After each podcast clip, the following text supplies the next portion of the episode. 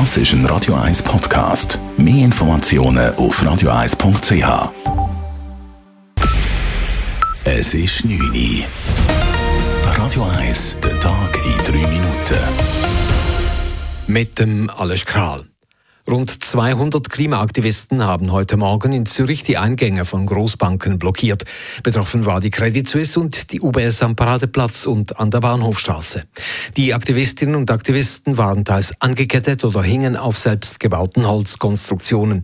Die Polizei war mit einem Großaufgebot vor Ort und verhaftete schließlich rund 80 Personen, wie die Medienchefin der Stadtpolizei Judith Hödel sagte. Im Moment ist es aber so, dass noch sehr, sehr viele von diesen Personen bei uns sind und noch befragt werden. Man hat insgesamt 83 Personen festgenommen, davon 47 Frauen. Und für weitere Abklärungen sind jetzt die auf die Polizeiwache gebracht worden. Davon werden 64 Leute bei der Staatsanwaltschaft und 19 Personen bei der Jugendanwaltschaft angezeigt. Hinter der Aktion stand das Bündnis Rise Up for Change, das auch ein von der Stadt bewilligtes Klimacamp auf der Hartturmbrache organisiert hat. Das Bündnis fordert bereits seit langem, dass Großbanken nicht mehr in fossile Energien investieren. Am Abend fand zudem eine Solidaritätskundgebung am Helvetiaplatz statt. Die SVP reagierte harsch auf die Blockade. Es sei eine gewalttätige Aktion gewesen, sagte der Präsident der Gemeinderatsfraktion Roger Bartoldi. Er kritisierte auch die Stadt Zürich, dass diese das Klimacamp am Hartturm bewilligt hatte. Von der grünen Seite hatte man dagegen Verständnis. Ziviler Ungehorsam sei angebracht, wenn es darum geht, das Klima zu retten, sagte etwa Felix Moser, Präsident der Stadt Zürcher Grünen. Das Tempo bei den Covid-Impfungen in der Schweiz verlangsamt sich weiter. Im Schnitt gibt es 26.400 Impfungen pro Tag, fast 37 Prozent weniger als in der Vorwoche. Bis heute sind bei uns 48 Prozent der Schweizer Einwohnerinnen und Einwohner vollständig geimpft. Weitere 6 Prozent warten noch auf eine zweite Impfung.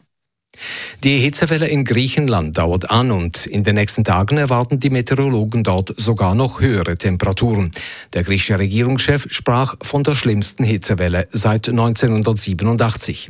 Zurzeit herrschen Temperaturen bis zu 45 Grad, ab Mitte Woche könnten es 47 Grad sein. Gleichzeitig lodern in verschiedenen Regionen Griechenlands Waldbrände und auch in Süditalien und auf Sizilien brennen Wälder und Buschland. In der Türkei kämpfen heute tausende Einsatzkräfte den sechsten Tag in Folge gegen unzählige Brände. Hunderte Menschen bereiteten heute einer weiteren Gruppe von zurückkehrenden Olympia-Athletinnen und Athleten einen fulminanten Empfang. Unter anderem kamen heute auch die Tennisspielerin Belinda Bencic an, Gewinnerin von Gold und Silber im Einzel und im Doppel. Etwas haben wir schon erwartet, aber nicht in diesem Maß. Also es ist wirklich äh, überwältigend, aber super schön. Und ähm, ich meine, wir danken wirklich jedem, der jetzt gekommen ist und für die Unterstützung. Es ist wirklich äh, ja, das schönste Heimkommen, würde ich sagen. Mit Fahnen und Reicheln wurde auch die Schützin Nina Christen gefeiert, die eine Bronze- und eine Goldmedaille gewann.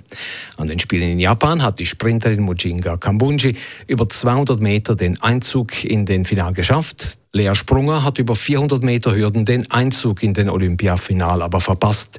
Der Halbfinal war auch Endstation von Ricky Petrucciani über 400 Meter und im Stabhochsprung scheiterte Angelika Moser in der Qualifikation. Radio 1 Wetter. In der Nacht ist es häufig klar, morgen am Dienstag dann aber wieder bewölkt und kaum Sonnenschein, am Nachmittag lokal auch Gewitter. Temperatur am Morgen um 10 bis 11 Grad, am Nachmittag bis 21 Grad. Das war der Tag in 3 Minuten.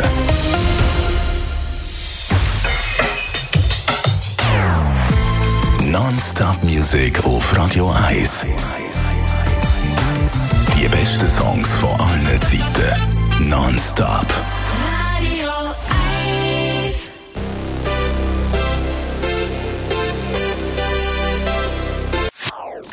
Das ist ein Radio 1 Podcast. Mehr Informationen auf radio1.ch.